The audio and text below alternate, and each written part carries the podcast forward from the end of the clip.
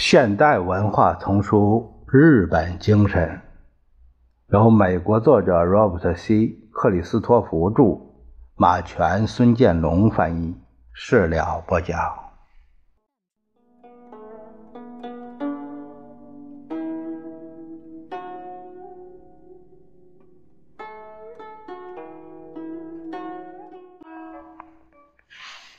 受了伤害的感情必然会引起愤恨。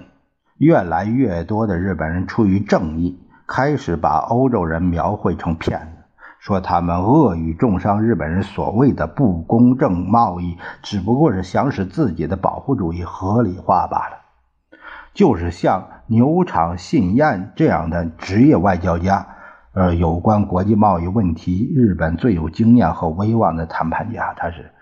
也不愿意再相信西欧人会有什么善意。欧洲人对维护贸自贸束手不管。牛场一九八一年末抱怨说：“例如，法国再也不向日本产品敞开大门，我们再也不用怕他们了。”在涉及到美国时，日本人的感情就更加矛盾。一部分是因为日本在美国的赌注比在法国大。还因为大多数日本人仍坚持认为，迟早美国工业会解决自己生产率问题，从而自动的缓和华盛顿与东京之间的贸易摩擦。但在这期间，越来越多的人相信，美国对日本抱怨的症结，并不是日本违反了自由贸易原则，而是日本人太照章办事儿了。这种指责在七十年代中期，我还没有听说任何一个负责的日本人讲过。那时即使说，也要含蓄一些。到了八二年，一些最亲美的日本人公开也变着花样说了。那年五月，野村高等管理学校的德山次郎几乎是不在意的对我说。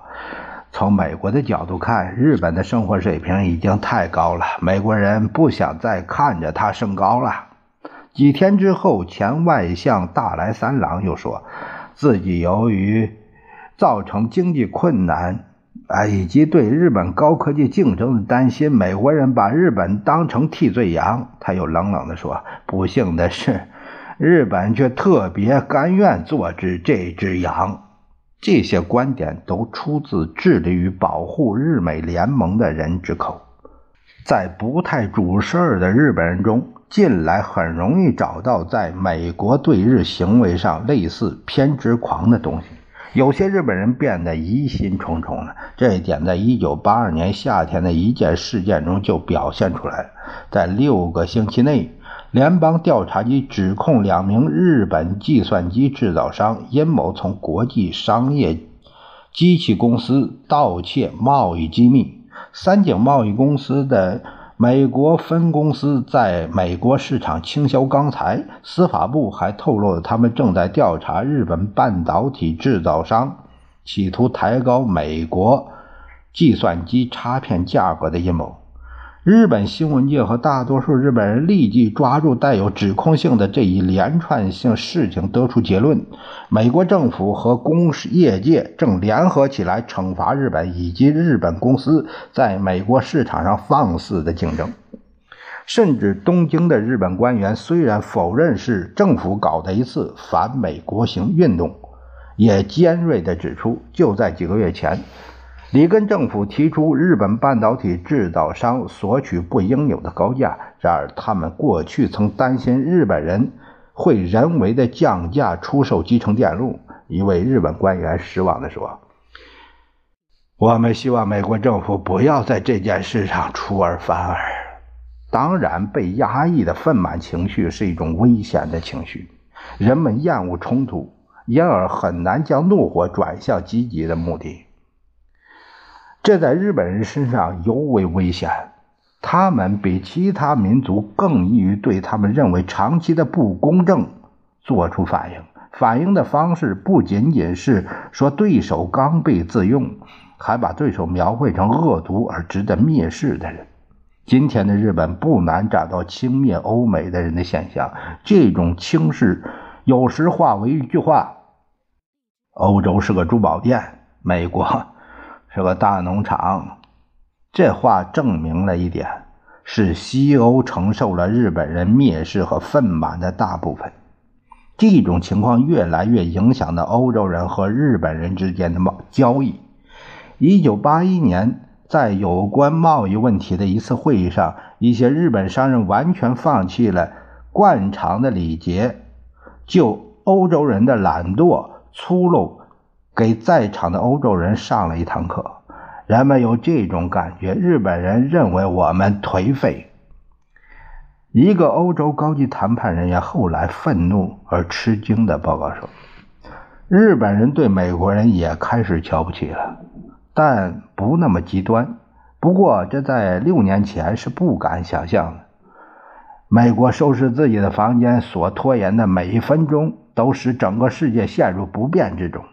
时事通讯社的乌奇铁也在一九八二年六月这样说：“前进吧，美国！虽然积极赞成发展日美关系，经团联的康泽一雄一天晚上喝着酒告诉我。”日本人过去把美国人当教员，现在把他们当作同辈看待。因此，近些日子，美国向我们抱怨、提要求的时候，日本人反倒说：“注意，在经济学上，我们都是学生。你的分数不好，我的分数可能比你高，就别对我指手画脚了。”从声言平等的自认优越只有一步之差，这一步有一些日本人实际上已经迈出了。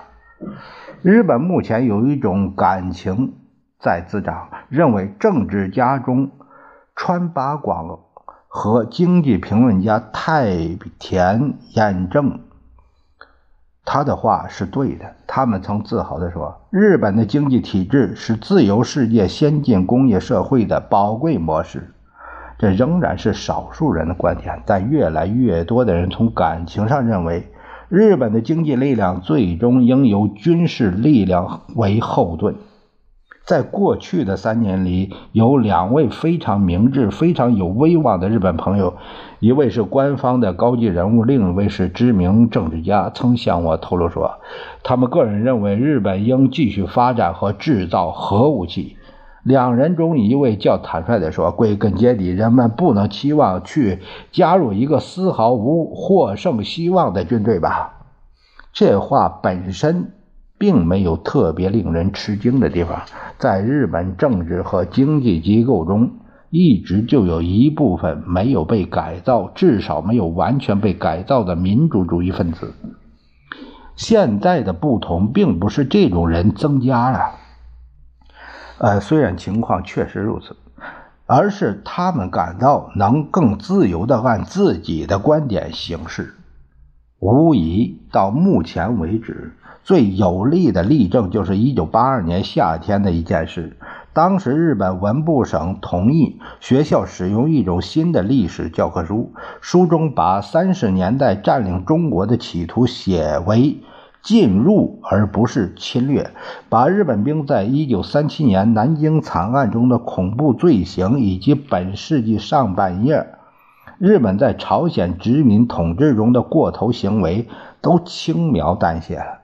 可以想象，对历史进行带有民主主义色彩的重写，激怒了日本各大报纸以及整个反对派。但直到中国台湾、南朝鲜提出正式的强烈抗议之后，日本政府才最后宣布改正这些不妥当的段落。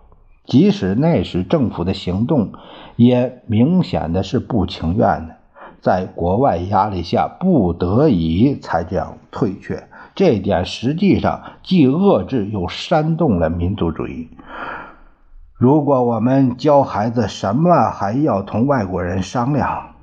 一位自民党国会议员中铁杆鸽派分子说道：“这可让我们太难容忍了。”教科书的大争执触痛了日本的神经。因为至少从含义上讲，这提出了一个令人恼火的问题：日本人从本性上或第二天性上讲，是否易于去干残忍或凶残的事情？我想这点大多数西方人一讲起来，总要带点种族主义色彩。不管他们是多么无意识的，在二战期间，我跟随一个军官，总喜欢说纳粹的残酷行为比日本更不可饶恕。既然德国人更开化些，这话当时而且现在给我留下的印象是一种纯粹的种族蔑视。另一种说法也会给人以同样的印象，只不过讲的人不承认罢了。他们说东方人的野蛮行为比西方人更能反映出民族性。日本人过去干过非常可怕的暴行，这是明显的事实。除了南京惨案、菲律宾死亡禁军以外，还有许多不为人知的呃暴行，其中包括日本陆军医生在中国的战俘身上进行罪恶的医学实验。不过，世界上也没有太多国家的公民在最近的历史中没有犯过不可饶恕的罪行。法国人在阿尔及利亚，美国人在越南，俄国人在十几个国家，还有自己的国内，印度和穆斯林人在印度次大陆，这些和其他许多文明民族都曾有过大规模的野蛮行为。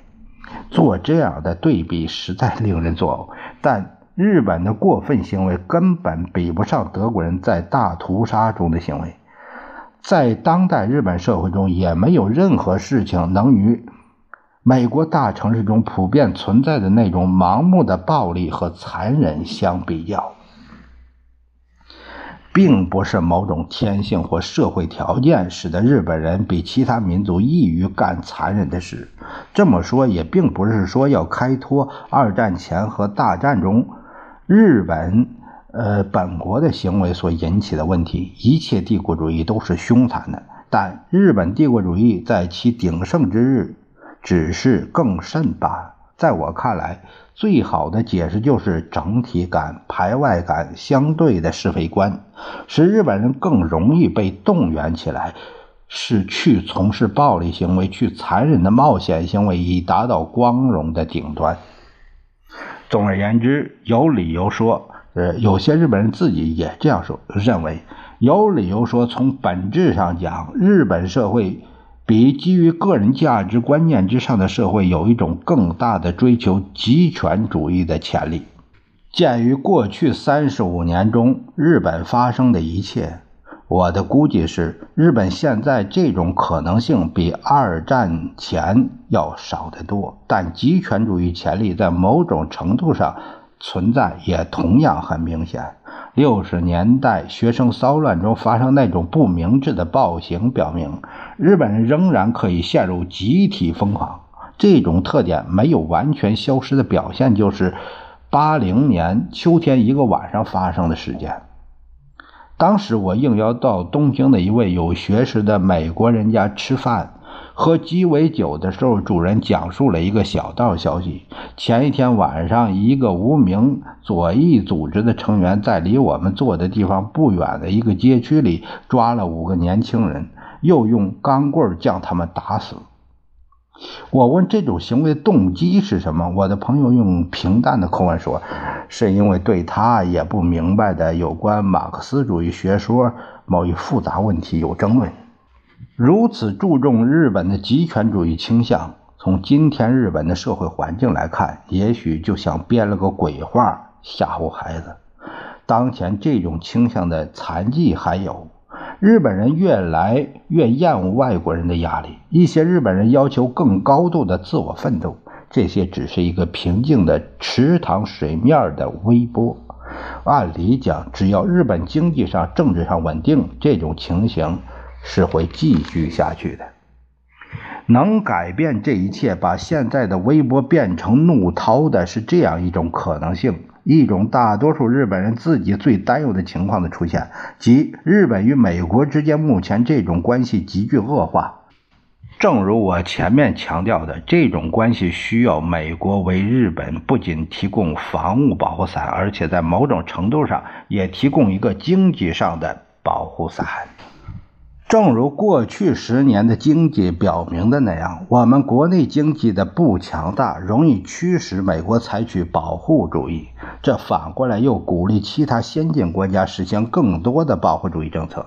在今年不走运，竞争力每况愈下的美国经济中，这一过程会加剧，从而使目前的世界加剧脱离自由贸易。这首先会引起日本国外市场的收缩，若严重的话，必然会对日本产生严重的后果。日本人易伤害感虽是夸大了，但却有这样的一点好处。日本经济要健康发展，不一定需要目前这么高的出口额，但同其他国家相比，要成功的创造一个近似自给自足的经济，不要那么高的出口额，希望就更小。由于日本自身物质缺资源的缺乏，他们至少必须赚足够的外汇来偿付国内经济必须的原料。